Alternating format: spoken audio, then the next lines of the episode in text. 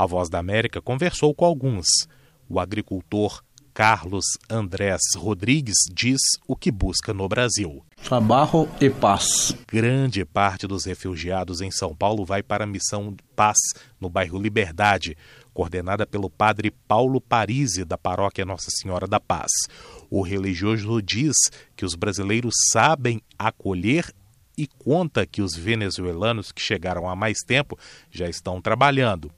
Ele também ressalta como a missão atua em assistência aos refugiados. A Missão Paz, eh, de onde estou falando, é um centro integrado que acolhe imigrantes e refugiados, aproximadamente 110 por dia, oferecendo alojamento, alimentação, mas também com muitos outros serviços, através das aulas de português, atendimento médico, psicológico, assessoria na documentação, em nível jurídico, encaminhando para cursos profissionalizantes e também criando mecanismos de contratação com as empresas. Muitos venezuelanos são ajudados por seus conterrâneos nessa transição de vida.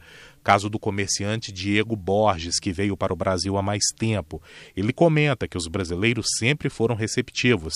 Espera que continue assim. O Brasil é muito acolhedor e tem um coração muito grande. Eu penso que eles estão passando por um aperto muito grave. Estão deixando morir como animais.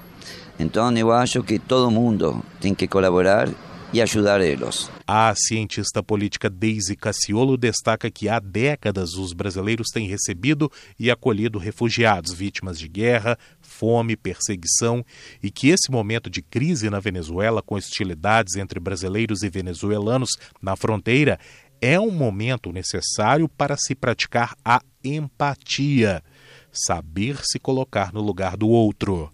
Nesse contexto, não existe o eu e o você diante da dor dos outros. Não existe diferenças suficientemente grandes para se pôr isso em dúvida. Há uma grande tensão vivida, mas nesse momento há um outro desqualificado de toda a sua carga cultural e que precisa ser olhado. Repórter Patrick Vaz.